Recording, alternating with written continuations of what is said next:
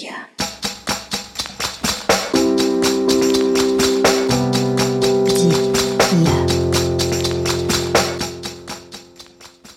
Привет, меня зовут Ксюша Смыр, и это мой подкаст о людях и местах. Я так рада, что нас стало намного больше. Точнее вас, мои дорогие слушатели. Дело было так. Я уехала на Белое море, чтобы подзарядиться перед своим днем рождения. И в какой-то момент, первый раз, кажется, за 4 дня у меня появился интернет, и я узнала, что мой подкаст э, в на главной странице, короче, в новом. И это какой-то невероятный подарок судьбы, потому что подкаст о местах, о людях, и я нахожусь в таком заряженном энергией месте, и все совпало, как будто все так и нужно было. В общем, я приветствую вас. Я очень рада, что нас становится больше. Я очень рада вашим оценкам. Их много и плохих, но плохих отзывов пока нет. Классно, если вы ставите оценку плохую, и вы, возможно, черканете мне пару строк, что вам не нравится, что можно подправить. Я буду рада любой конструктивной, ну и просто критике. Интересно же все же.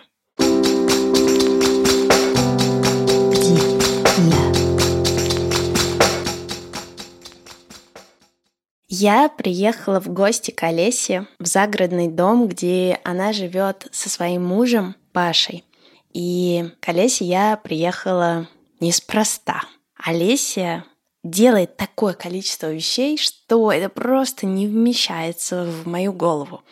Значит так, перечисляю по каким-то основным пунктам, чем занимается Олеся. Во-первых, у нее есть своя марка одежды под названием «Работница». Во-вторых, она хозяйка циферблата на Тверской. В-третьих, недавно вместе со своей подругой и коллегой она получила грант гаража на написание книги. И сейчас девочки занимаются тем, что пишут книгу о русских художницах. А еще Олеся обладает талантом преображать пространство и наполнять его смыслом, энергией, атмосферой и поэтому тема, которую я приехала обсуждать с ней, это дом. И это так здорово, что Леся делится всем, что она накопила, всеми знаниями, которые есть у нее, и она делает это с такой душой и с такой любовью. Поэтому я очень рада, что состоялся этот выпуск. Также хочу пригласить вас на первое офлайн мероприятие, которое мы проведем вместе с Олесей 22 августа. Все подробности будут в инстаграме Олеси, а также в моем инстаграме здесь тоже я. Так что заглядывайте в описание этого выпуска, мы будем вас очень ждать. Приятного вам прослушивания.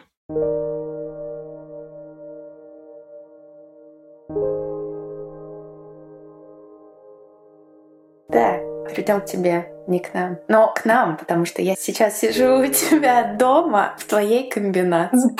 Это довольно смешно.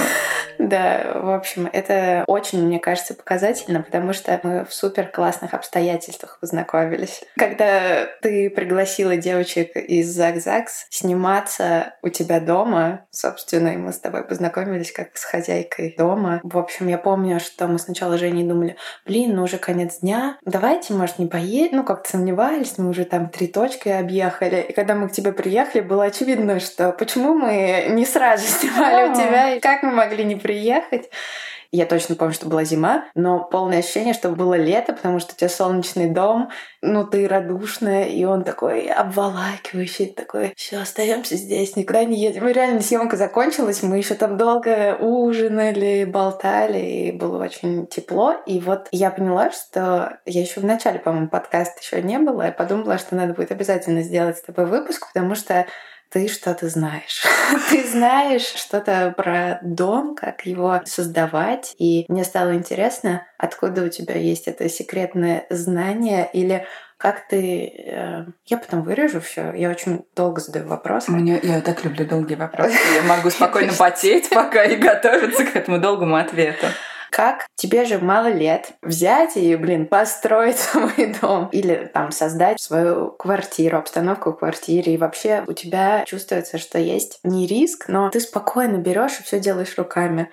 То есть ты создала одежду свою, ты, в общем, кучу всего делаешь руками все время. Это какой-то живой такой интерес ко всему, что у тебя происходит вокруг. И мне это ужасно нравится. И мне интересно, это с молоком матери пришло или как ты поняла, что вот это все вокруг себя можно просто своими руками делать. И для этого не нужно кучу денег, не нужно кучу времени, можно просто взять и начать. Вот mm-hmm. у меня такое создается впечатление. Mm-hmm. Ты можешь вообще это все опровергнуть и рассказать свою историю, зайти с любого края. Слушай, ты знаешь, на самом деле здесь краев очень много, и это даже не края, а такие как бы куски ризомы, такие маленькие корешки. И ну, у меня в голове это, разумеется, выстраивается иногда в какой-то такой большой цельный нарратив, чтобы сесть и рассказать внукам. Итак, я родилась вот там, значит, ну и дальше по какой-то канонической биографии, но я не уверена, что что это так работает. Мне на самом деле кажется, что все работает как раз по-другому. Я сегодня много думала о том, что ты будешь спрашивать, и я, наверное, вспомнила, что вообще-то первое ощущение «хочу домой» оно появилось у меня где-то в подростковом возрасте. И появилось оно не благодаря тому, что я долго сидела и думала, а у меня все время бывает так, что я познаю себя через другого и на фоне другого. Это типа вообще моя просто главная первичная философская категория. Другой — это то, через что я себя определяю. Либо апофатически, ну, то есть я не, я не это, я не делаю так, мне не нравится это. Либо э, солидаризируюсь с чем-то. Вот. И я очень хорошо запомнила историю, когда, Короче, мы в детстве все время ездили в детский лагерь. Поскольку я росла в очень маленьком поселке, вокруг было несколько городов, и все дети из разных городов, многие, ездили в этот лагерь. И там мы знакомились с разными чуваками из разных других городов. В общем, короче, мы были летом, значит, в первую смену в лагере, мы подружились с э, классными ребятами, и дальше они приехали к нам в гости месяц спустя, уже после окончания лагерной смены. Мы сходили в лагерь пешком, со всеми поздоровались, всех обняли, всех своих друзей, которые остались еще на одну смену, всех вожатых и так далее. И возвращаясь домой, мы сильно задержались. И чуваки опоздали на автобус, поскольку автобусы ходили только в очень определенное время. И я как-то сразу не волновалась, типа такой, ну окей, останемся у меня на даче, у меня есть ключи, сейчас пойдем э, вас туда впишем. И девочка, которая была с нами, Оля, она такая, блин, что же, как же там волнуется моя мама? Она, наверное, с ума сходит. Она же, наверное, вообще просто не находит себе места. И я впервые в жизни услышала такую фразу от человека своего возраста. Ну, то есть до этого все, ну, типа, ты подросток, ты весь такой как бы, ха, родители, я ничего не знаю. И тут я слышу от девочки, что она волнуется о том, что мама волнуется. И это было так круто, так удивительно. Это было уже там ближе к, не знаю, там в 11 часов вечера, когда мы действительно поняли, что на автобус мы опоздали. Мы, значит, пошли сначала ко мне на дачу, а потом прошли через весь поселок, пошли ко мне домой, чтобы позвонить Олиной маме, чтобы она действительно не волновалась, чтобы она не испугалась. И моя мама была супер приветливая. Она такая, ой, ребят, ну хотите все здесь ложитесь. И для меня это было такой новостью. Это такая очень яркая вспышка, которую я прямо очень-очень хорошо запомнила. Я даже помню, как выглядел чертов забор на фоне которого, калитка, на фоне которого Оля говорит, что ее мама волнуется. И это правда было круто. Ну, то есть это такая большая вещь, которая запечатлелась на очень долго.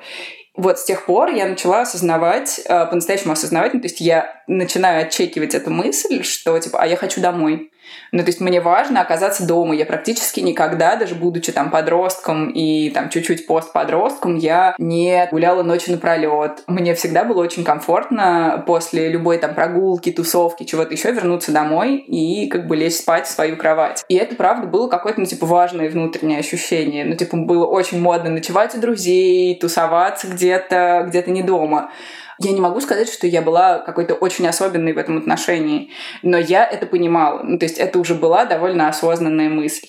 А дальше, соответственно, я уехала из дома в 16 лет. У меня была всегда своя комната. Лет, наверное, 9 у меня была личная комната, и я ее, конечно, ужасно любила. И в 16, когда я уехала из дома, я поехала в Москву. Меня позвала моя тетя, потому что я не поступила в институт. Я закончила школу, и мне не хватило одного балла, собственно, до бюджетного отделения. Я поступала на Иньяс э, в Перми. Mm-hmm. И мне реально не хватило одного балла. Платные мы не могли себе позволить. И я такая, типа, ну ладно, перепоступлю на следующий год.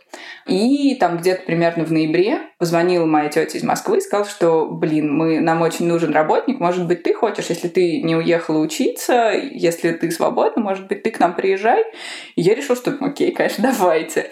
Вот. И я попала в квартиру в Новоксино, в квартиру моей тети, а, в которой, кроме моей тети и трех ее сыновей, жило еще две девочки, и они тоже были родственницами. То есть у тети была такая большая миссия вытаскивать родственниц из провинции и обустраивать их в Москве, как-то давать им какую-то работу, что-то для них подыскивать и, значит, адаптировать их к большому миру. И я правда думаю, что она именно так себя позиционировала внутри. Ну, то есть э, она такой очень простой человек, но для нее это было супер важно. Короче, я попадаю в большую квартиру, типа трехкомнатная квартира в Новокосино, где нет кухни, а на кухне живут девочки, спят на одном раскладном диване вдвоем. Кухня находится в прихожей, и просто полный дом людей. Это было очень странно. Это был такой, как бы, типа, какой-то очень большой лагерь, но уже не детский, а какой-то необычный. Ну, то есть там, типа, были люди, которые были моего возраста, были люди младше, были люди старше, и ты как-то все время должен во всем этом лавировать и жить. В принципе, мне очень нравилось, но это был такой очень тяжелый адаптационный период, когда я вообще не понимала, что я здесь делаю, зачем. Вот, но потом я все-таки поступила в институт и вообще с гигантской радостью уехала в общагу. Ну, то есть это было просто вообще огромное счастье, потому что ну, потому что это было первое какое-то такое мое самостоятельное большое решение, большой выбор, большая собственная ответственность. И вот в общежитии я как раз много думала о том, что у меня появилось новое ощущение, ощущение бездомности. Я пожила там вот эти два года у тети, и все, что у тебя есть, это какой-то небольшой угол. Иногда он перемещается из комнаты в комнату в связи с какими-то новыми обстоятельствами. И ты как-то к этому привыкаешь, и ты типа такой, а, окей, прикольно. Можно вообще в целом завести сумку вот такого размера. Да, я понимаю, что мы в подкасте очень маленького размера. Вот, размером примерно с конверт. И там всегда может быть зубная щетка, потому что ты можешь оказаться, ну, типа, ты студент, ты весь такой творческий, ты весь такой интересный, у тебя столько всяких событий, и ты всегда можешь оказаться где-нибудь в каком-нибудь новом месте. Поэтому несколько лет у меня был как раз реально такой совершенно прекрасный период бездомности, который я тоже осознавала. Вот его я очень хорошо помню именно как осознанный. То есть я такая, ого, у меня пропало ощущение «хочу домой», и появилось ощущение, что как бы вот моя зубная щетка это примерно мой дом, и я ее как бы могу везде расположить, и мне даже нравится, что я не привязана ни к какому месту. Хотя, конечно, даже там типа свой угол в общежитии, у нас общежитие было квартирного типа, и, соответственно, это просто трехкомнатная квартира, в которой снова живет много людей. И я жила в большой комнате с еще с четырьмя девчонками. Ну, типа, нас было всего четверо, в один момент пятеро, но это был короткий момент. И у нас была двухъярусная кровать, на которой я занимала нижний ярус. Ну и, соответственно, то, что было вокруг кровати, было моим домом. Соответственно, mm-hmm. я развешивала какие-то репродукции, конечно же, демонов рубили. Классика, непризнанная одинокая душа. Значит, у меня был какой-то стеллаж с книжками и так далее. Еще я очень, это я очень смеялась, когда я недавно вспомнила, что перед тем, как поехать в общежитие из, значит, из тетигального дома, я решила как следует подготовиться. Я решила, что вся моя посуда и все остальное будет желтым. Внимание, желтым. Я просто как бы, я сейчас думаю, как мне это в голову пришло, я не понимаю. У меня была желтая кружка, у меня были желтые несколько тарелок, у меня была желтая рама для зеркала, в которой я красилась. Я очень обожала краситься, я проводила часы за макияжем и купила себе в Икее зеркало и покрасила его акварельными красками в эту раму в желтый цвет.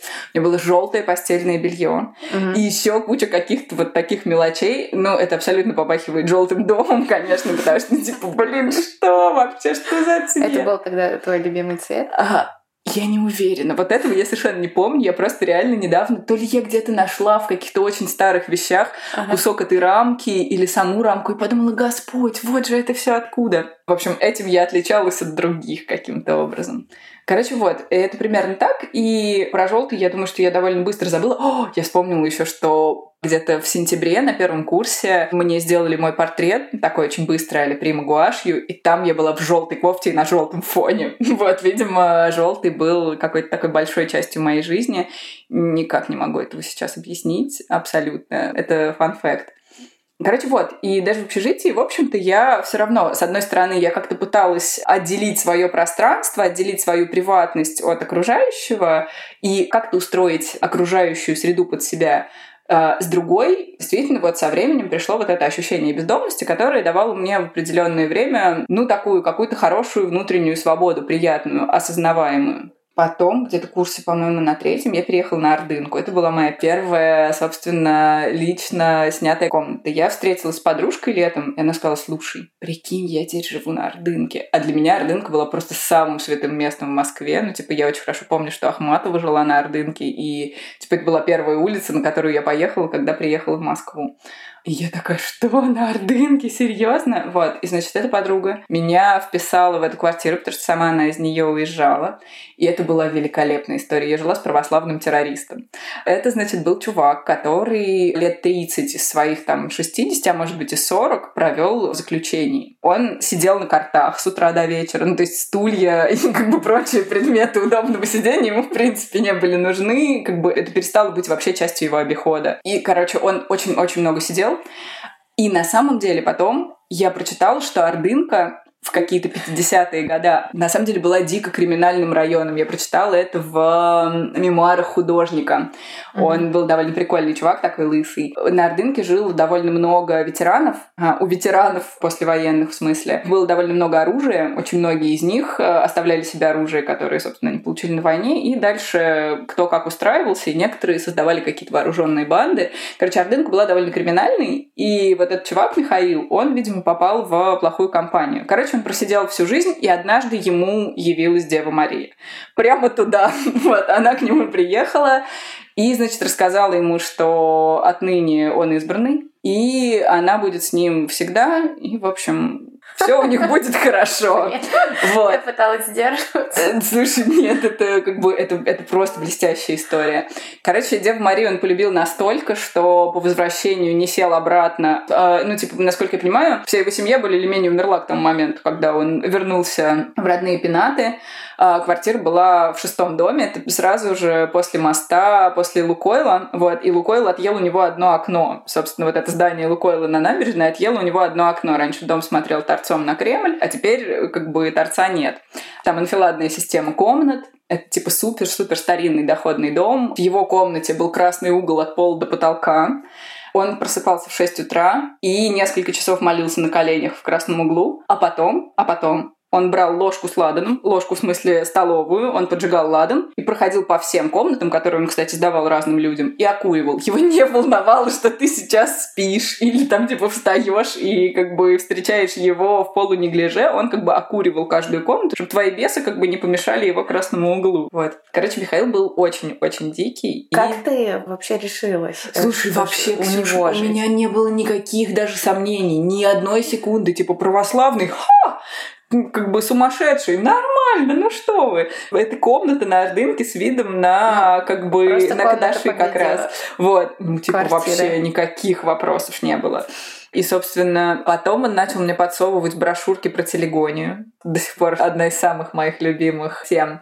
Потом он очень настаивал на том, чтобы я исповедовалась и причастилась, потому что он знал, что я никогда этого не делала, и что я вообще человек не выцерковленный. Вот, он познакомил меня со своим духовником, у которого была своя передача как раз на радио, до сих пор, думаю, есть. Вот, он суперизвестный батюшка православный. Так ты и попала в Дом радио? Нет, нет, как ни странно, я к тому моменту я в нем уже была. Вот, но я очень угорела от того, что, слушай, ну у нас с ним так много общего. В общем, это было супер забавно. Вот, под конец он стал совсем агрессивный и заподозрил во мне лесбиянку, потому что у меня все время оставались подружки, у меня просто не было парня. А он такой, а что это у тебя девки остаются? И решил меня выгнать. Я говорю, ну окей, до свидания. Несколько дней я как раз пожила у того парня, который был, но как бы такой был и не был одновременно. Вот, а потом он такой, ну ладно, возвращайся. А, а потом... Да, да, да, ну как бы некого было окуривать больше, кроме меня. Вот, ну, в общем, он был очень дикий чувак и очень странный, один из самых необычных людей, которых я в жизни встречала. Вот, но потом он под конец стал чуть более агрессивным, чем мне хотелось бы. Ну, то есть это не было какой-то настоящей агрессии, но такой passive-aggressive, типа, а что? А вот это, а вот то. И я решила, что окей, в общем, кажется, пора.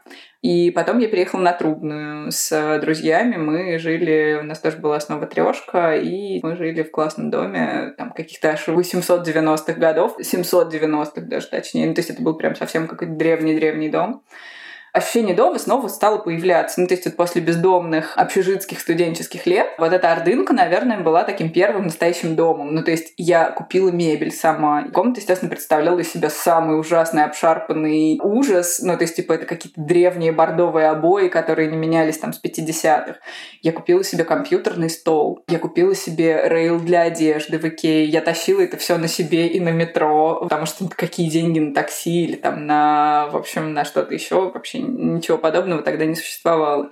И это было вот реально такое первое какое-то мое личное гнездо, которое я по-настоящему любила, обустраивала и, в общем, как могла его холила.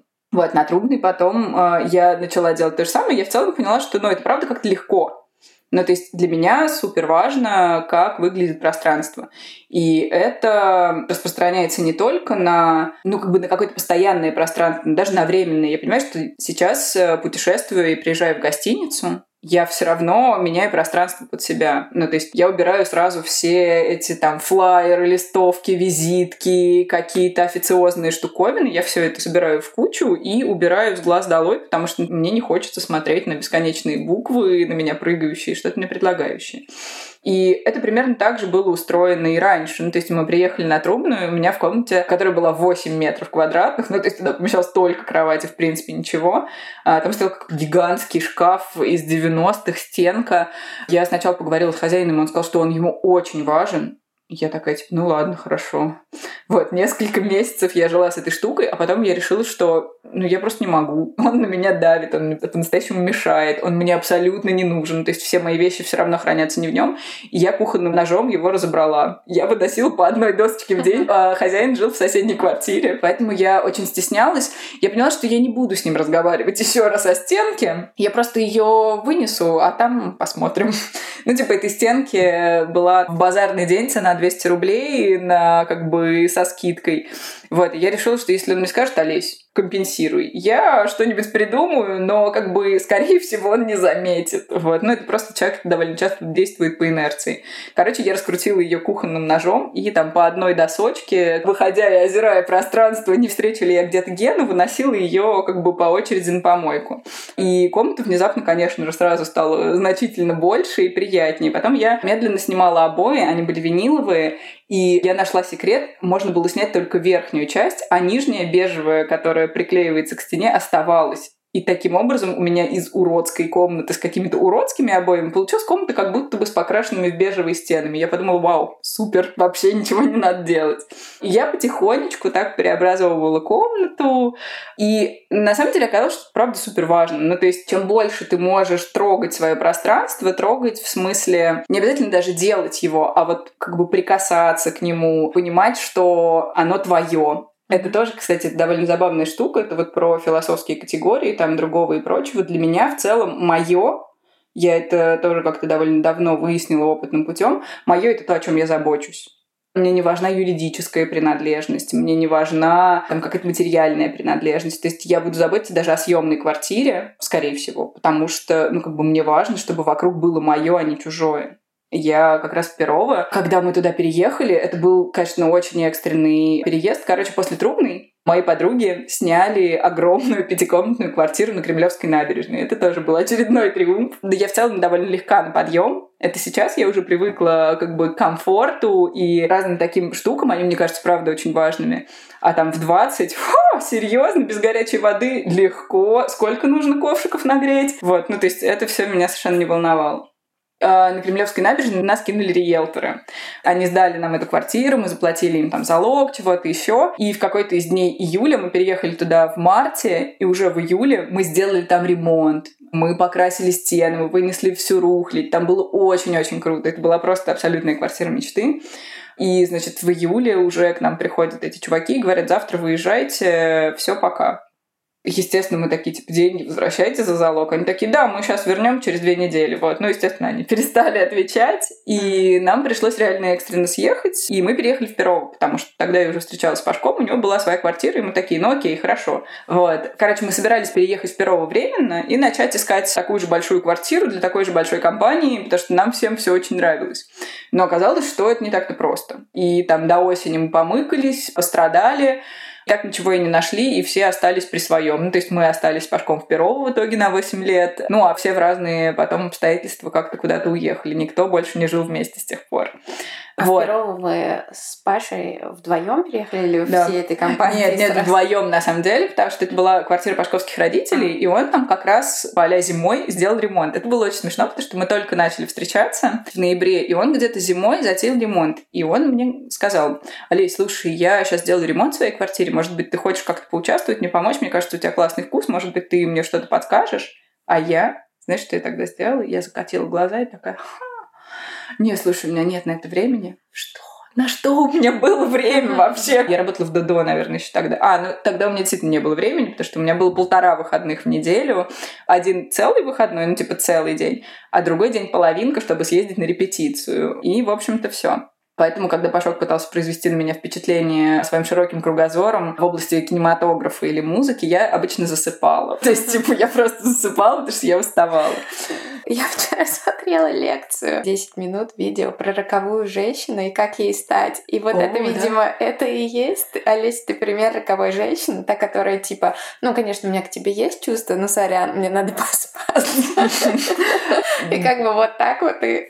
Да, слушай, я себя никогда таковой не мыслила. Мне как раз всегда казалось, что мне не хватает вот этой как бы нотки Кармен в моей крови. Я всегда была хорошей девочкой, и я вот сейчас об этом хорошо это сейчас понимаю, что типа мне всегда было важно важно как-то ну, как-то быть хорошей девочкой. Но мне нравится твоя интерпретация, это довольно клево. В общем, короче, я отказала Пашку в том, чтобы помогать ему с ремонтом. И как, как же я потом об этом пожалела, когда мы оказались в Перово. Я увидела, какие двери они поставили. Я такая, серьезно? Такое вообще может быть? Вот. Короче, в этой квартире мы начали жить совершенно экстренно. Типа мы переехали... А, это очень смешно, потому что вчера мы смотрели на Медне 2010, и это было как раз ровно в 2010 году, то есть ровно 10 лет назад. И это были московские пожары. Ну, в смысле, тор... горели торфяники, весь город был в дыму, был совершеннейший ад вообще, то есть прям вот ужасно. И вот в этот момент мы переезжаем в Перово и реально понимаем, насколько это хорошо, когда дома есть кондиционер, потому что там были еще установлены родителями кондиционер. Я очень хорошо помню, что я сидела под кондиционером и читала Лолиту в первый раз, кстати. И это было ужасно круто, но у меня э, сбились настройки. Короче, я очень хорошо ориентируюсь в городе mm-hmm. и типа всегда очень хорошо понимаю, куда я иду, зачем я иду. Я очень хорошо знаю город, я исходила его пешком как бы вдоль и поперек, но особенно там центральную часть. И впервые в жизни у меня сбились настройки. Когда мы переехали в Перово, я не знала, на какой улице я живу, что у меня видно из окон, потому что вся квартира была заставлена чужим хламом. То есть родители очень много лет назад из этой квартиры уехали, но как бы куча их вещей осталось. Пашку это вообще не мешало. У него была там какая-то небольшая... Ну, у него был коридор от компьютерного стола со стулом в кухне. Ну и типа по пути этого коридора попадалась кровать. Ему было этого абсолютно достаточно. То есть у нас совершенно разные понятия о том, что такое комфорт и так далее. И как бы я реально не знала, где я живу. Я даже не видела, что у нас под окнами парк, потому что я не всегда могла добраться до окон. В большой комнате как бы просто вся площадь комнаты была заставлена мебелью, какими-то предметами, во что-то завернутыми. Это было очень сюрреалистично. Потому что Елена Алексеевна очень любит, Пашковская мама, она очень любит все упаковывать в пленку, чтобы оно сохранилось. И я реально вообще не знала, где я живу. Ну, типа, несколько раз, когда я приезжала с работы, я уходила не туда пешком, и потом я решила, что я буду ездить просто на маршрутке, потому что я иначе, ну, типа, я не знаю, как идти. Вот, однажды меня довозили дворники на Зазде. Это было очень смешно. Мы где-то тусовались в центре. И, по-моему, было уже совсем поздно. Это была какая-то такая классная теплая летняя ночь. Ага. И я стою на остановке у метро, такая, типа, сейчас поеду домой, и понимаю, что автобусы закончились, кажется. Ну, то есть, типа, я стою там полчаса, и автобусов нет. А я такая вся в летнем платье, босиком, и мимо проезжают дворники на мотороллере, собранном вручную. Типа, это вот такая вот штуковина, на которой они сидят и подпрыгивают. И я говорю, дядь, подвези. И он так такой, окей, садись. Вот, я сажусь в багажник этой штуковины, подпрыгиваю. И он говорит, хорошая машина, Зазда называется. Я говорю, чего? Он говорит, ну, есть Мазда, а у нас Зазда. Вот, и это было вообще очень смешно, потому что он говорит, а тебе куда? И тут я понимаю, что я не знаю, куда мне. Ну, то есть я обычно езжу на автобусе, я знаю, что мне вот там до угла, и потом еще за угол. А какой это адрес, типа, какая улица, какой дом, что там, какой ориентир, я вообще не понимаю. Короче, я потерялась после этой поездки на Зазде в том числе. Но потом нашлась. Ну, короче, вот в Перово у меня реально сбились настройки. Я не понимала, что происходит, типа, где я, почему я здесь живу. И у меня все время было такое ощущение, что, типа, это супер короткий временный период, Просто перетерпи, почитай Лолиту, как бы посиди под кондиционером, съезди в Киев, и потом как бы все настроится, все будет хорошо. И все не настроилось, вот. Ну, то есть мы так и не нашли квартиру вместе. Эта мебель вся так и была там. Ну, то есть мы ничего не думали переделывать под себя, потому что мы не собирались там как бы жить долго. А потом оказалось, что как бы мы уже здесь там живем год, мы ничего не нашли. И вот примерно тогда я поняла, что, ну, как бы, наверное, можно попытаться это пространство как-то улучшить. Вот, и я медленно, и поскольку это был такой довольно сложный этический вопрос, квартира по-прежнему была квартирой родителей, Пашку по-прежнему там было все комфортно, то есть этот коридор от э, кухни до компьютерного стула его совершенно удовлетворял. А я ужасно страдала, я просто реально страдала страданиями. И мне было плохо в этом во всем. Ну, то есть, типа, когда вокруг куча чужих вещей, ну, типа, я в целом человек такой очень волевого усилия. Ну, то есть я считаю, что как бы, человеческая воля способна очень многое преломить, и только желание способно как бы очень многое сделать. А здесь ты понимаешь, что есть твоя воля, но она натыкается на волю другого человека. И этот другой человек тебе тоже не безразличен, и вам как бы нужно найти какой-то очень сложный биодинамический компромисс. Ну, то есть, типа, и чего? Ну, типа, а вот мне так комфортно, а мне вот так. Короче, я эту квартиру переделала только после того, как мы поженились. У меня, видимо, появился какой-то карт-бланш официального статуса. Угу. И родители сказали, ну, слушайте, ладно, окей, забирайте ее и в целом, ну, вы живите как вам удобно, делайте то, что вам нужно.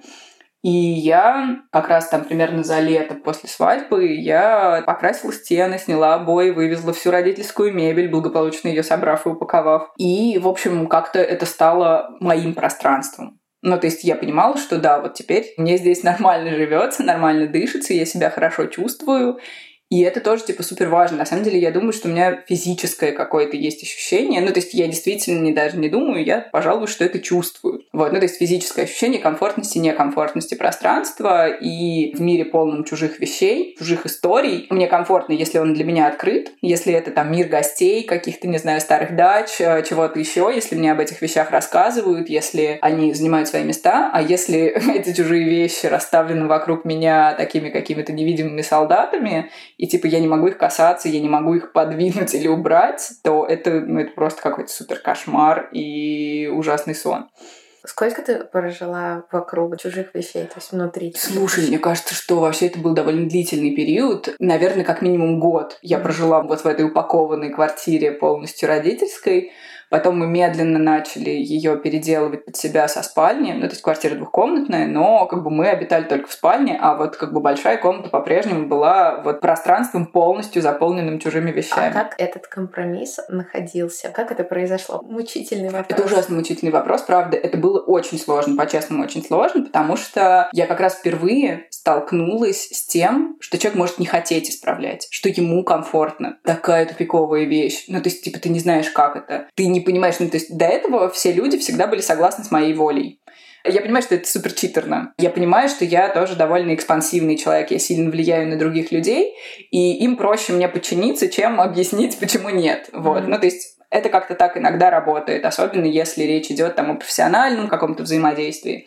И я, правда, никогда не сталкивалась с тем, что вот, типа, есть совершенно другой человек, и у него совершенно другие представления о жизни, комфорте, о вещах, о их статусе, о том, что такое моя вещь и там, типа, твоя вещь. Ну, вот о каких-то таких границах это было жутко сложно, вот именно психологически, потому что, ну, типа, я говорю, а давай что-нибудь сделаем. Паша говорит, а зачем? Мне нормально я понимаю, что это совершенно не попытка меня саботировать лично, это не попытка как бы уклониться, это действительно... В этом была попытка уклониться от деятельности в том числе, потому что Пашок человек, которому деятельность не очень интересна. Он созерцатель. Ну, то есть он совершенно спокойно может сидеть на берегу реки, ждать трупа врага, или когда компьютерную игру на другом берегу начнут показывать, или что-нибудь еще.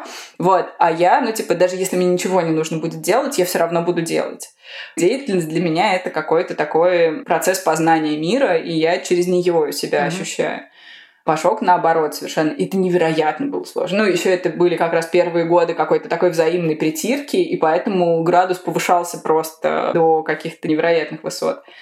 Короче, это правда было очень сложно, и я все время лавировала. Я реально впервые столкнулась с таким другим, которого я до этого не встречала. Хорошо, что рядом были мои любимые писатели Жан-Поль Сартр, Симона де Бавуар. Как бы категория другого проступила с необыкновенной четкостью. Я училась э, подстраиваться, я училась сложным компромиссом. На самом деле это забавно, потому что если бы в доме, в том числе вот в этом, не было компромиссов, не было каких-то вещей, которые мне казались, ну ладно, хорошо, ладно, окей, сделаем так, мне все не нравится, но окей, то он бы выглядел совершенно по-другому. Но сейчас как раз это тоже хорошее время, это очень хороший показатель каких-то вот таких длительных процессов, как раз компромиссов и каких-то взаимных сдержек, противовесов. Потому что сейчас я абсолютно всем довольна. А вначале мне очень хотелось все быстро сделать, как бы купить сразу всю мебель, все быстренько поставить, чтобы можно было приезжать сюда и жить. И сейчас я понимаю, насколько это была бы глупая и неприличная ошибка, насколько это было бы бездушно и не клево. И как хорошо, что Пашок как раз сказал, нет, Алис, ну блин, ну у нас просто нет столько денег, чтобы купить сразу всю мебель в дом. Я говорю, ну даже бы немножечко, ну вот просто по чуть-чуть, может быть, как бы просто вот совсем чуть-чуть. Пашук такой, ну, кажется, даже ну совсем чуть-чуть нет. Я такой, ну ладно. Вот, я ужасно тогда расстроилась, но вот сейчас, правда, понимаю, что то, как он в итоге в процессе собирался, какие-то вещи были случайными, какие-то очень долго желаемыми и лелеемыми, какие-то еще раз случайными, какие-то очень сильно случайными. И в итоге из этого всего сложился настоящий дом. Не пакетный, как в как бы интерьерных журналах, ну, типа, ты такой открываешь и понимаешь, что вот дизайнер только что ушел, поставил там один букет, я всегда смотрю на интерьерные журналы и понимаю, как букет мигрирует как бы из одной комнаты в другую. Я понимаю, что это один и тот же букет в одной и той же вазе. Вот. И типа такой, угу, миграция букета, стилисты супер молодцы. И я всегда от этого очень прикалываюсь, потому что, ну, я правда замечаю такие детали. Угу. Ну, типа, меня очень смешат всегда все эти одинаковые лампы, одинаковые тумбочки. Что, во всех комнатах? Не-не-не-не, это чаще всего вопрос спальни. Ну, типа, спальня — это всегда такой... Солидный. Мы представители среднего класса. Вот. И типа, и там обязательно, значит, эти вот подушки рядами. Тут такое покрывало, короче. Кровать просто как 100 тронов. Обязательно абсолютно одинаковые лампы и абсолютно одинаковые прикроватные тумбочки. Чтобы ты вдруг не перепутал, они просто одинаковые. Это всегда такой смешной бред. И мне, правда, вначале совершенно хотелось, чтобы вот это было примерно так же. И только в процессе познания я поняла, что, блин, слава богу, вообще я этого не сделала. И как хорошо, что это все вот так вот потихонечку, понемногу собиралось. Угу. Вот. Короче, процесс компромиссов, правда, был сложный. Я понимаю, что я очень далеко ушла от твоего вопроса. Нет, нет. Но а, он, он для меня всегда сложный. То есть мне всегда кажется, естественно, что я вижу абсолютно четко и ясно, что мои цели вот вот так, вот они вам, пожалуйста, я вам могу это все описать. Но это не так мой взгляд, тоже замыливается, и как раз путем компромиссов какие-то вещи интереснее выкристаллизовываются и получаются гораздо более интересными, чем я их задумала изначально. Да, надо сказать, что у тебя есть прекрасный, значит, твой Инстаграм, в котором можно читать прям статьи практически про то, как... колонки. Да, про то, как начать работать с домом. И ты даже какой-то марафон делала, да? Ой, да. Да, это очень классная тема, честно говоря. В этом году она, мне кажется, еще более классная, чем в прошлом, когда я ее затеяла. Хотя я, конечно, была супер возбуждена. Я очень хорошо помню, как я придумала это, едучи грязной зимой из первого в цех, стоя в прок, такая, «А, надо сделать марафон про дом вообще совершенно помню, в чем я была одета и так далее. То есть просто до мелочей картину. Это так же, как э, Оля на фоне калитки. Это такие вещи, которые типа у тебя очень глубоко запечатлеваются.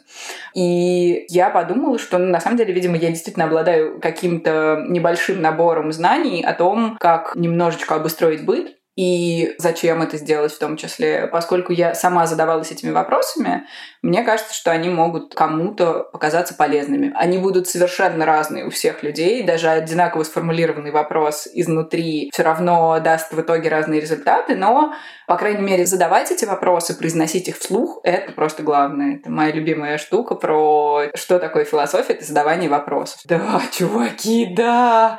Это главное в жизни. Вот. И, короче, поскольку я каким-то вопросом задавалась и что-то смогла сформулировать, то я решила, что, в общем-то, можно попробовать этим действительно поделиться. И в прошлом году, собственно, марафон начался, кажется, в прошлом феврале. Я тогда переугорела от него в том числе и перестала спать. Ну, то есть это было очень глубоким погружением во все, очень высоким уровнем ответственности для меня. Я почувствовала себя впервые как бы публичной личностью, блогером и так далее. Это не слишком соответствовало действительности, но изнутри меня ощущалось все именно так. И я реально перестала спать. Ну, то есть я бесконечно сидела в Инстаграме, я на все отвечала, я все время писала новые тексты. И тогда я как раз пошла в терапию, потому что, ну, в общем, проблема со сном — это последняя стадия моего морального и физического истощения. Вот. Все довольно быстро поправилось. Как раз-таки моя прекрасная терапия помогла мне довольно быстро со всем справиться. Но Значит, марафон, правда, он проходил там типа в течение двух месяцев. Я постаралась это все распределить так, чтобы люди могли работать в своем темпе, чтобы им было довольно комфортно. И, значит, в прошлом году, ну, я не знаю, сколько человек приняло участие, человек 50, наверное, было в начале, потом в итоге осталось человек 20-30, у многих были удивительные совершенно классные результаты, и я жутко была горда. Я просто была невероятно горда. У нас до сих пор остался чат, в котором мы переписываемся и там присылаем друг другу какие-то ссылки на мебель, на Авито, на какие-то клининги, спрашиваем друг у друга какие-то вопросы. Это все ужасно клево. Ну, то есть это такое маленькое комьюнити. Mm-hmm. Оно не постоянно действующее, там, типа, мы не каждый день переписываемся, но вот оно есть, и от него супер тепло по-прежнему. Там, типа, прошел год, и всем оно по-прежнему ценно чем-то. И очень забавно, как раз этот марафон выстрелил в этом году во время карантина, потому что в прошлом все-таки это тоже было там типа с февраля по конец марта. Но все-таки в прошлом году мир по-прежнему жил, он был интенсивен, он был сам в себе, и не у всех хватило времени, настойчивости, собственно, последовательности какой-то, чтобы это довести до конца. А в этом у людей появилось время. И это очень забавно, потому что мне написал в этом году несколько человек, которые такие, блин, Олесь, как хорошо, что это все осталось, как прекрасно, что я могу это все до сих пор читать. Я все сделала, вот посмотри, что у меня получилось. Я просто умирала от счастья. Ну, то есть, типа, ого, ого, я сделала что-то, что еще через год, может, это не было там десятки человек, но тем не менее, даже несколько этих каких-то штук это было так важно, это так круто. Типа, представляешь, человек помнит о твоем существовании спустя год, даже если вы не знакомы. Он помнит о том, что он хотел вот это сделать в прошлом году. Ну, то есть для меня в целом медиа — это такая очень быстро схлынывающая mm-hmm. волна. Ну, то есть, типа, вот ты увлеклась там кем-то, почитала его неделю и такая, а, нет, все, хватит. Вот. А тут оказывается, что человек может действительно к тебе вернуться там через год, и ты ему окажешься полезным. И с марафоном это было довольно забавно, потому что я действительно для себя сформулировала многие какие-то вещи. Хотя, хотя как раз по окончанию марафона, ну, даже не по окончанию марафона, это было там год спустя, это я поняла реально в этом году, на самом деле я не могу научить. Ну, как бы дом — это не та вещь, которой можно научить. Дом — это ну, это такое некончающееся творчество, и оно настолько про тебя, насколько ты сам про себя. Ну, не бывает двух одинаковых домов, не бывает подходящего рецепта для всех, не бывает даже похожего рецепта для всех. У всех все абсолютно по-разному. Вот, начиная, правда, с вопроса, это был тоже такой очень показательный пример. Одна из девочек, участвующая в марафоне, она, значит, живет в квартире в центре, и, насколько я понимаю, у нее довольно большая семья, и у нее своя комната. В этой квартире там, ну, видимо, как-то тоже давно не делалось ремонт, она иллюстратор, художник, у нее стол стоит у окна, и она мне говорит, Олесь, смотрите, а вот какие бы вы мне посоветовали шторы? Я говорю, ну, честно говоря, не знаю. А давайте посмотрим, какие у вас водные данные. Какой вам нужен цвет? Она говорит, ну вот я рисую, мне, наверное, нужен цвет больше вечером. Я говорю, ну супер, хорошо. А куда у вас окна? Ну, особо никуда, ну, типа, на улицу. Есть ли там, значит, какие-то соседи? Ну, вроде бы нет. Есть ли там какое-то слепящее солнце, от которого нужно загородиться? Ну, вроде бы нет. Я говорю, тогда, может быть, вам не нужны шторы вообще? И тут как бы, ну, на другом конце такие гудки как будто. Это, конечно, образно, но тем не менее. И дальше девочка пишет, а что, так можно было? И я понимаю, что это не мемчик, как бы про что так можно было, а это по-настоящему вопрос, который человек себе не задавал. Ну, то есть вот мы последовательно отвечаем на вопросы друг с другом и приходим к тому, что как бы шторы на самом деле человеку не нужны. Ну, то есть шторы — это более или менее функциональная вещь. Ну, типа, нет, ты можешь повесить шторы для красоты, конечно, если ты очень любишь красоту штор. Но, может быть, ты, ну, типа, да, хорошо. Но, может быть, э, еще раз задать вопросы по кругу и понять, что они не обязательны. Вот. Или наоборот, есть люди, которым, например, плохо спать без штор. Ну, типа, люди не могут спать при свете. Супер, значит, вам нужны хорошие блайндеры, там, не знаю, или вы, например, большой фанат домашнего текстиля, и вам хочется, чтобы у вас здесь было все такое, вот как бы здесь тут один такой цветочек, тут он такой переходит на диванчик, тут вот сюда, Блин, тут сюда. Ты меня сейчас... я начала задавать себе вопрос. Ага, ага. Потому что я поняла, что я никогда не любила шторы, и у меня три окна сейчас Мгм. выходят Мгм. во двор, и там все окна довольно близко. И Мгм. если я буду ходить там голый, Мгм. ну, как бы соседи будут знать о том, что Мгм. это именно Ксения ходит. Это Ксения. Чёрт, теперь я просто ответила на вопрос, с какой стороны спальня. Да, да. А у меня как раз наоборот, у меня в Перово абсолютно идеальные окна. А, они на зеленый массив. Он не гигантский, но тем не менее, ближайшие дома там типа через 500-700 метров. То есть ты не видишь, что там происходит, даже если очень постараешься. Они в небо и на деревья. Ну, то есть никаких ни снизу, ни сверху на тебя взглядов. И ты можешь ходить голым целый день. Целый день, пожалуйста, сколько угодно. Это гигантское счастье.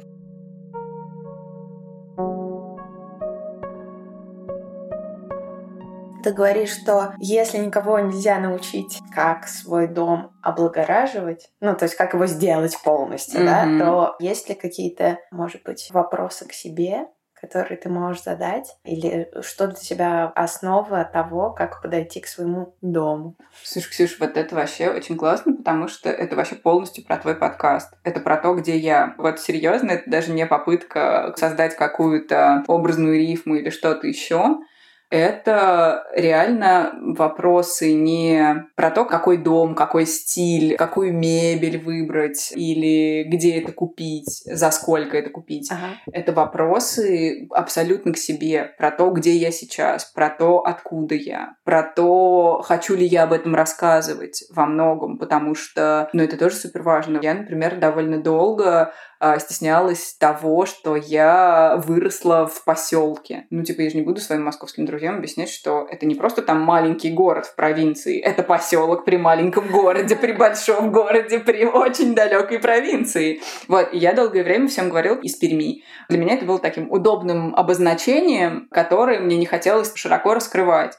Сейчас я понимаю, что, наверное, для меня очень важно сейчас то, какую культуру я впитала, то, что такое жизнь в маленьких сообществах, вот в таких, как, там, не знаю, маленький поселок на несколько тысяч человек про то, что такое там типа советско-постсоветские корни, про то, что такое рабочая семья.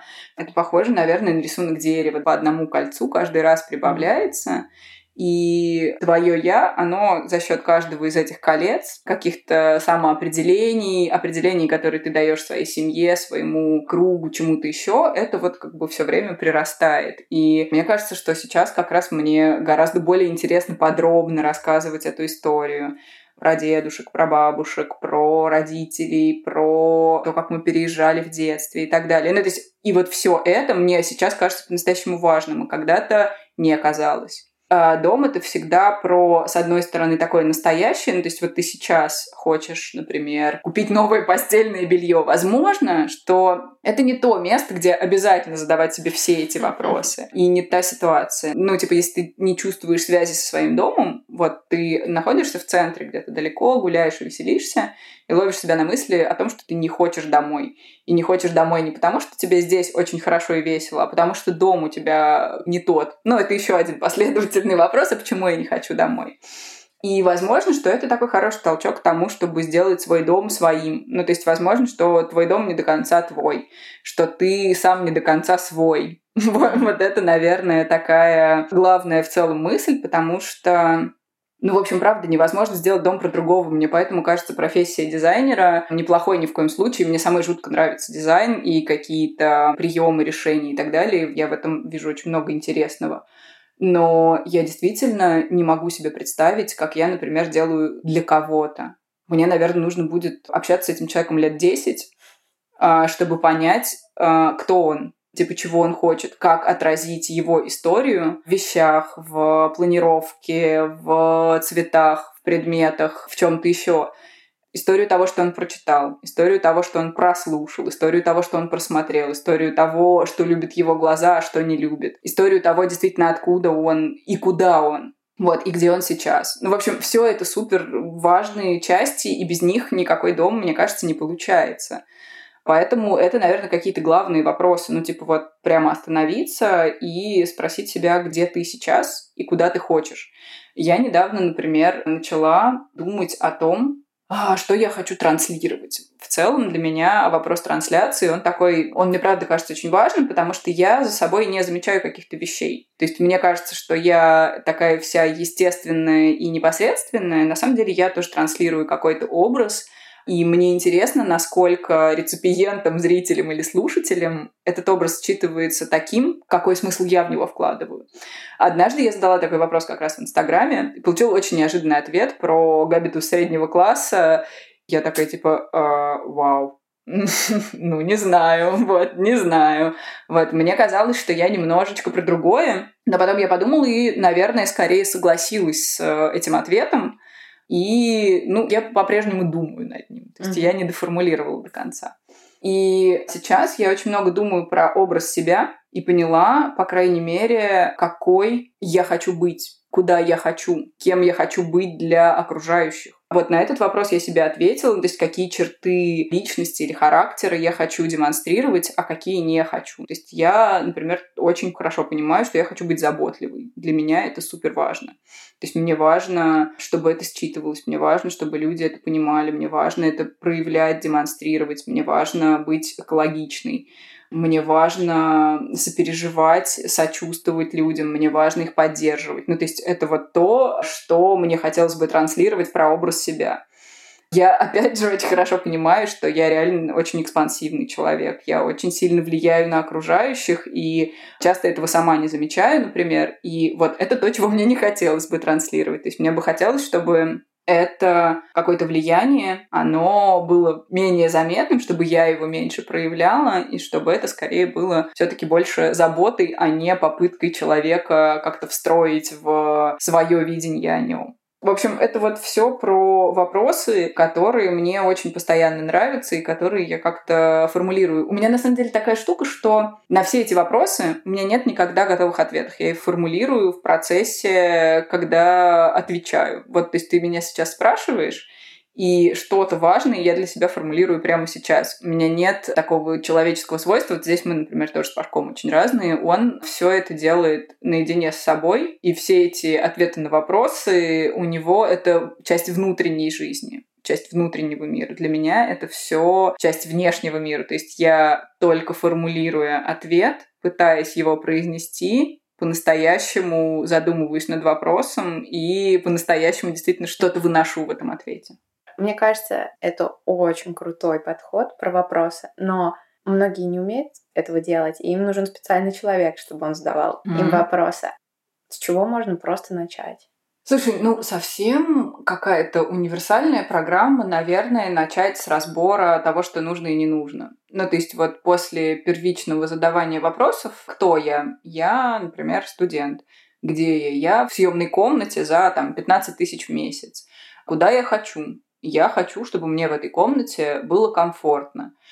Как это сделать? Наверное, нужно снести бабушкину стенку и вычистить комнату от чужих, лишних, ненужных предметов. Соответственно, второй шаг — это задавать вопросы предметам. Это то, чему я очень долго обучала всех в циферблате. Это мое тайное карате просто, потому что ну, я реально просто прихожу. И циферблат — это такое место, которое все время замусоривается другими людьми. Замусоривается не в смысле мусора, а в смысле каждый человек оставляет там какой-то свой слой. А поскольку людей там работает очень много, все они очень разные, то нужно сделать маленькую вставку, как это связано с циферблатом, мне кажется. Да, хорошо. Я хозяйка циферблата на Пушкинской. Это все проясняет. Поэтому, соответственно, интерьер циферблата тоже сделала я. И иногда раз там в год или два, или в пол, я приезжаю туда и, например, остаюсь там на какую-нибудь смену за какого-нибудь управляющего, и с утра до вечера занимаюсь тем, что выбрасываю все. Mm-hmm. Вот, то есть я просто... Это тот самый второй этап, когда ты задал какое-то количество последовательных вопросов себе и ответил на них, начинай задавать вопросы предметам.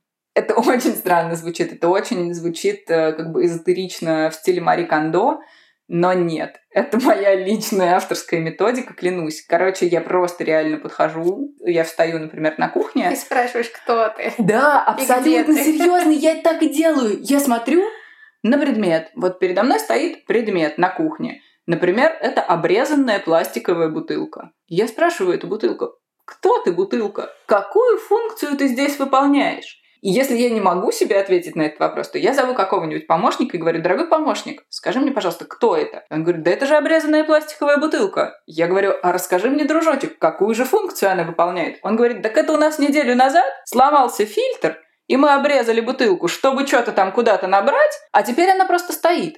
И я говорю, вот, мы все поняли. Значит, эту обрезанную пластиковую бутылку мы уносим и сдаем в переработку, потому что она уже выполнила свою функцию, а дальше про нее забыли. И на самом деле все наши дома полны предметами, которые там случайно забыли. И вот второй, наверное, важный пункт, это тоже, на самом деле, вот я понимаю, что ты хочешь от меня каких-то практических Нет, советов. Мне, а вот я все время, да, я все время ухожу в индивидуальность. И вот, в общем, второй пункт — это задавать вопросы предметам. Вот, то есть мы с тобой сидим сейчас в комнате. Я могу задать вопрос каждому предмету, типа, дорогая картина с крестьянами страшными, почему ты тут стоишь? А картина мне ответит, Олесь, я тут стою, потому что ты хотела сделать перевеску картин на первом этаже, хотела собрать там большую реэкспозицию из э, черно-белой графики, и более того, я не помещаюсь вот в тот шкаф, потому что там твоя коллекция уже все заняла, и поэтому я просто стою здесь и жду, когда ты отнесешь меня на первый этаж, и, в общем-то, оформишь весь тот ворох работ, который у тебя на столе лежит. И, соответственно, на самом деле, это правда сильно всегда проясняет картину. Лишних предметов практически нет. Еще я вчера, конечно же, перед твоим и Сониным приездом аккуратно все разобрала, и это тоже такое раздавание вопросов. Типа, вот завтра приедут девочки, у меня здесь, значит, э, стоит что-то. Нужно ли мне это? А это вообще-то мне уже очень давно не нужно. Давай мы это подвинем. Короче, предметы должны быть нужными. Должны быть нужными лично вам. А, лучше всего, если они еще и функциональны. То есть, если это не просто декор ради декора, а если это декор с какой-то функцией. Ну, то есть, красивая полка, но при этом на ней можно что-то хранить.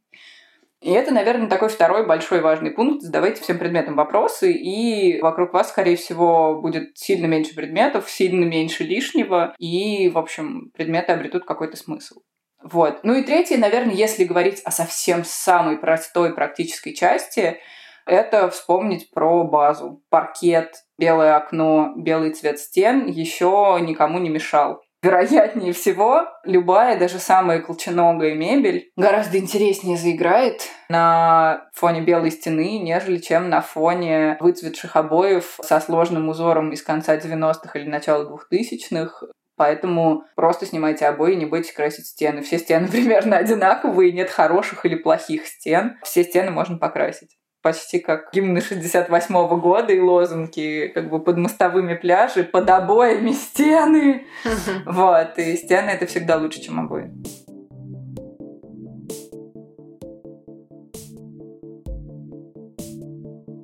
Вот ты говоришь, что когда ты училась в институте, ты ощущала свободу, что есть маленькая сумочка, там зубная mm-hmm. щетка.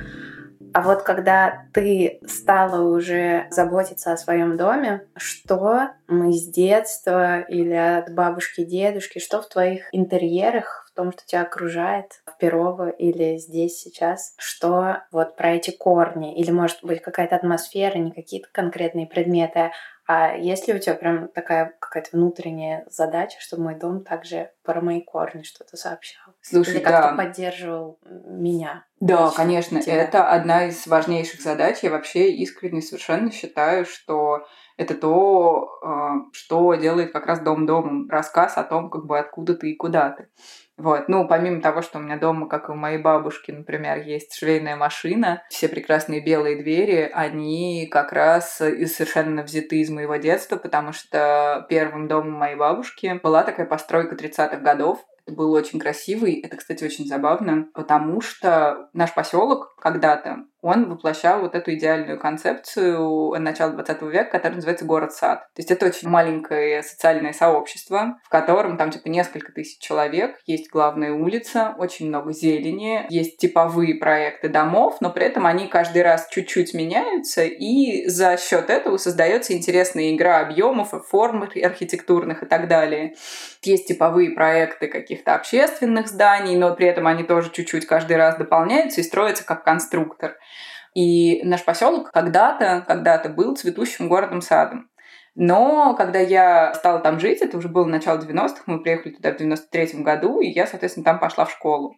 Он уже был довольно затухающим, а через несколько лет, ближе в 96-м или в 97-м, шахту полностью закрыли. И это было, естественно, абсолютно главное предприятие всего не только поселка, но и города и люди, а, начали разъезжаться, потому что нет работы, а ты всю жизнь работал только этой работой, б, начали спиваться. Ну, то есть было две программы, типа либо уехал, либо спился.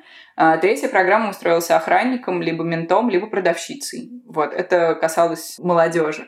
И когда я приехала, моя бабушка жила вот в такой очень красивой постройке 30-х годов. Это был такой небольшой дом, в нем было, по-моему, 8 квартир с очень высокими потолками, с очень-очень большими комнатами. Бабушка жила на первом этаже. Там еще даже сохранились руины вот такого красивого забора, как в усадьбах с э, такими, значит, кирпичными большими столбами между. И вот у нее как раз в большую комнату ввели вот такие две раздвижные большие белые двери с большущей растекловкой, такой очень мощной. Я их ужасно обожала, я просто сходила с ума от этих дверей. И поэтому, в общем, это все совершенно оттуда. Ну, то есть, на мой взгляд, это абсолютно идеальная форма двери, идеальный цвет двери и так далее. А еще у бабушки была на кухне очень красивая плитка. Я в детстве этого не знала, но потом оказалось, что это советская пародия на Делфт. Ну, то есть это голландская вот эта сине-белая роспись. Практически, я тоже узнала после множества путешествий, что практически в каждой стране есть э, свой kind of Delft. То есть, типа, есть своя какая-то надглазурная, по-моему, это уже называется сине-белая роспись. Ну, то есть у нас там в России есть жель, в Голландии есть Делфт, и там куча где есть вот эти вот свои сине-белые керамические росписи. И у бабушки было два сюжета. Это ветряная мельница. Ну, то есть это белая плитка. Это реально оригинальная белая плитка с 30-х годов, которая там лежала. На кухне у нее была печь. Я обращаю внимание, печь. Не было центрального отопления, была печь в которой бабушка пекла пирожки. И вот эта сине-белая плитка. И один сюжет был, собственно, с ветряной мельницей, а второй с корабликом. Когда мы были в Амстердаме, я купила точно такую же плитку, как у бабушки с корабликом. Она сейчас внизу лежит на плите, и, собственно, я просто ее помню все детство, я ее обожала, и когда я ее увидела в Амстердаме, я такая, типа, серьезно? Плюс, э, например, у бабушки был дачный дом, где она поселила своих родителей. И вот там были как раз вот такие мебеля, типа комоды вот с такими резными штуковинами. Комод я такой не купила, но вот решила, что куплю себе такой стол. Это типа ну, такой классический крестьянский стол, который делает вид, что он очень-очень изящный. Вот, э, типа я такой весь э, необычный, но на самом деле это прям такая грубая крестьянская работа, и мне ужасно это нравится. Вот это такая смешная мимикрия. Я очень ее ценю. Собственно, посудник, который вот этот голубой висит внизу на кухне, это тоже совершенно вот из крестьянского быта, ну, типа, поставить красивые тарелки, чтобы люди видели, что у нас красиво. Вот, я все это очень люблю, ну, то есть это для меня прям реальная история про то, как мои там какие-то предки очень хотели казаться богаче, шире, красивее или как-то еще. И это все такая очень трогательная история.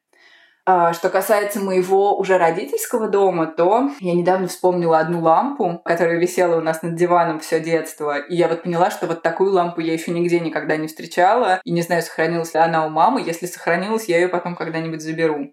Буквально позавчера вспомнила про бабушкин ванный шкафчик, который я просто обожала тоже все детство. Он был такого очень шестидесятнического дизайна с округлыми формами, и он всегда висел у бабушки во всех ваннах, сколько бы она ни переезжала. Вот, теперь он в мамином доме. У нас дома была очень классная книжная полка из таких тонких металлических конструкций, такой типа тонкий металлический кронштейн, и между ним э, металлические полки. И в детстве я ее как-то особенно не любила, ну типа она просто была.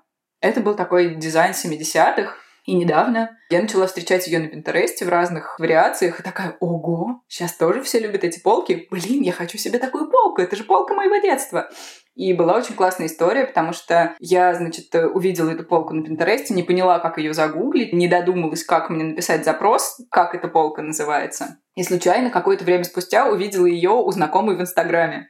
И она как раз писала, что, типа, друзья, если у вас есть у кого-нибудь такая полка, пожалуйста, предложите мне, я у вас ее куплю.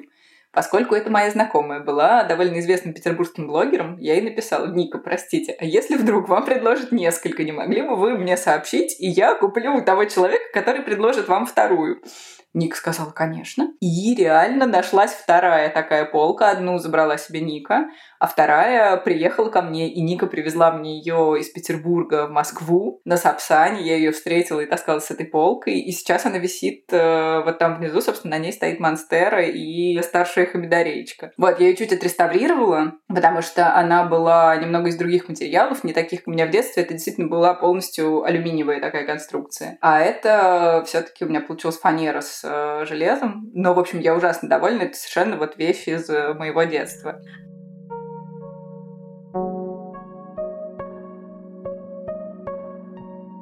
Откуда у тебя эта смелость к материалам, что ты можешь с ними что-то сделать, потому что ты недавно, блин, отреставрировала стул. О, черт. Ты знаешь, как я боялась. Ксюша, я боялась этого три года. Я к этому стулу не подходила реально три года. А он стоял где-то здесь? Да, конечно. Он же был в таком печальном состоянии. Да, да. Короче, стул нашелся в дворе Циферблата. На нем сидели дворники и разбирали макулатуру, потому что наши дворники в Циферблате, ответственные ребята, издают макулатуру на вторсырье. Я, проезжая мимо, увидела, что они сидят на каком-то классном стуле. Зашла в циферблат и встретила там своего друга Матвея, который сказал, видела, какой стул у дворников. А мы с Матвеем супер задроты в разном дизайнерском мебельном ключе.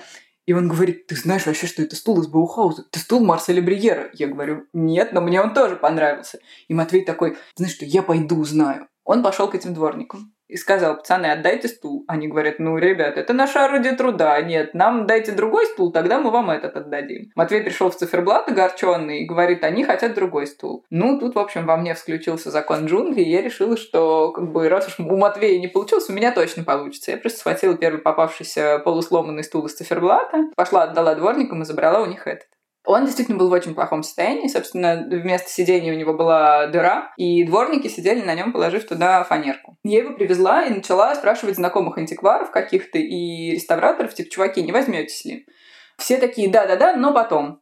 Я говорю, ну окей, у меня, в принципе, тоже не горит ну, как бы не горит. И, в общем, он так не горел три года. Ну, то есть он просто здесь стоял за дверью, стоял, стоял, стоял, стоял, стоял, стоял, еще стоял, и ничего не делалось. В этом году, когда мы переехали сюда на карантин, я вспомнила, ну, К как бы... подошла и спросила, да, да, да, ты да. кто и где Блин, ты? может быть, тебя все таки выбросить, отпустить тебя? Может быть, человек, который тебя найдет, отреставрирует тебя быстрее, чем я?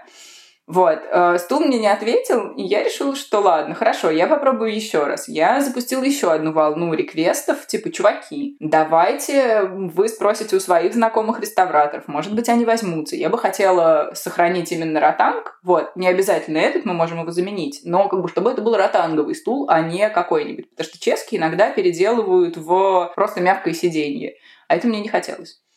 И никто не взялся, представляешь? Ну, то есть я там несколько дней переписывалась с какими-то знакомыми знакомых, с реставраторами, антикварами, владельцами Почему всяких. Они не готовы были. Это сложная работа, это правда сложная работа. Вот, и я это как раз очень сильно поняла на собственном опыте, когда я все-таки решилась на это. Вот, и потом одна из э, моих приятельниц в Инстаграме прислала мне ссылку на то, как одна из дам работает с этим ротангом. Дама, которая как бы тоже, значит, сейчас такой популярный это жанр, типа я переделываю свою квартиру сама, смотрите, вот мой блог про это.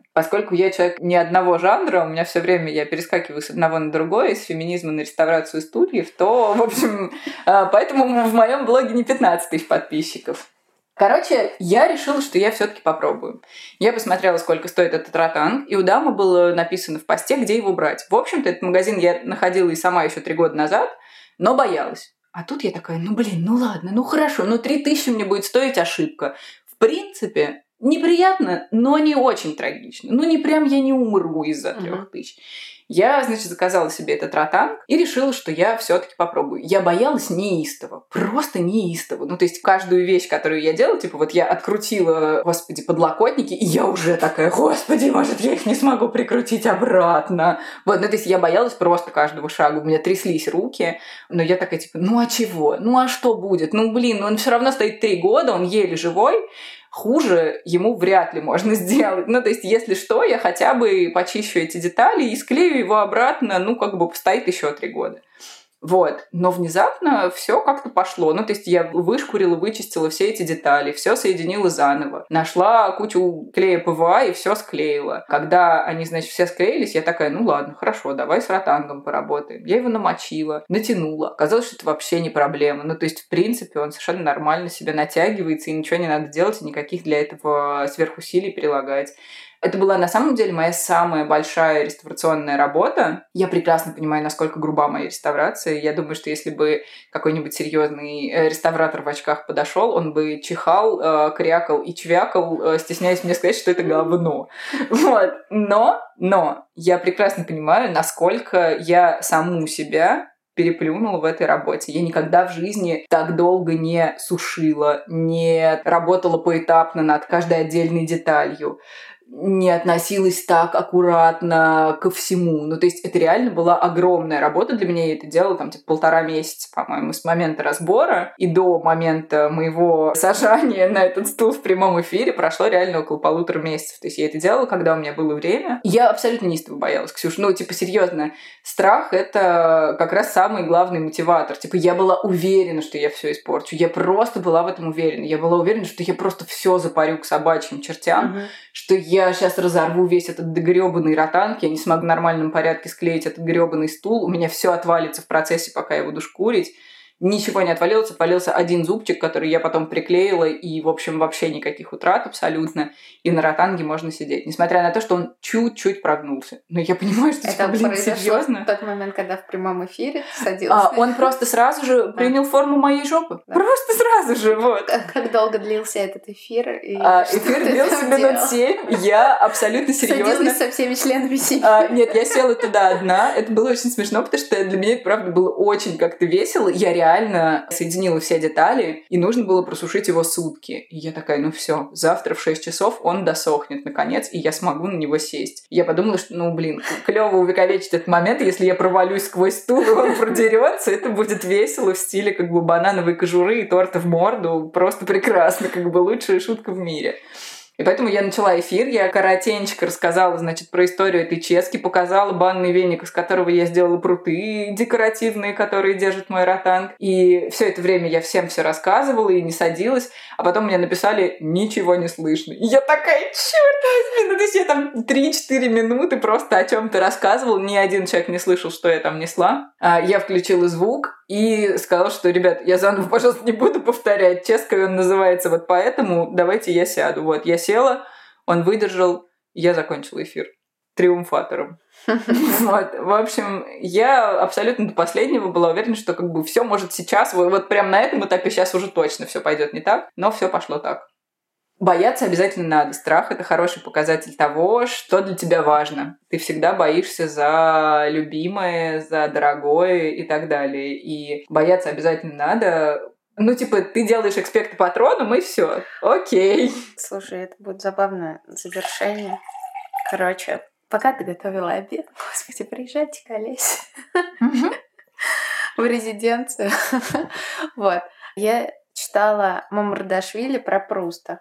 И там, значит, он разбирает фразу Данте «Оставь надежду всяк сюда входящий», когда он входит, значит, во врата чистилища. И я не знала о том, то есть я никогда не задумывалась об этой фразе и не читала Данте, и не читала Пруста «Приветики». Я тоже. И да. Мамардашвили я тоже почти не читала, но... Вот я что-то... То есть я очень хочу прочитать Пруста, и вот у меня как бы с Мамардашвили я начинаю Короче, эта фраза означает именно то, что тебе нужно оставить надежду и остаться только при страхе, чтобы с этим страхом начать что-то делать, потому что это единственный мотиватор. Офигеть. То есть это вообще не про то, что просто забудь про веру и про все, mm-hmm. и иди mm-hmm. в ад и сожги mm-hmm. себя дотла. Это как раз очень еще похоже на песню моего любимого певца Псоя Короленко, великолепного, у которого есть песня «Держи ум своего а, а, а, а, а, де, и не отчаивайся». Это из каких-то там православных святых отцов, и для меня это, ну, очень странная формулировка, типа «Держи ум своего ади и не отчаивайся». Чего? Mm-hmm. А она как раз про то, что, ну, типа, да, всегда может случиться что-то очень страшное. Готовься к плохому, потому что все мы очень хрупкие, быстрые, маленькие спички, которые сгорают. Но если ты отчаешься, то как бы все будет совсем плохо. Ну, то есть ты должен готовиться к плохому, но при этом это тебя должно мотивировать. Это вот прям вот ровно про это же, просто из другой религии и э, с акцентом Псой Короленко.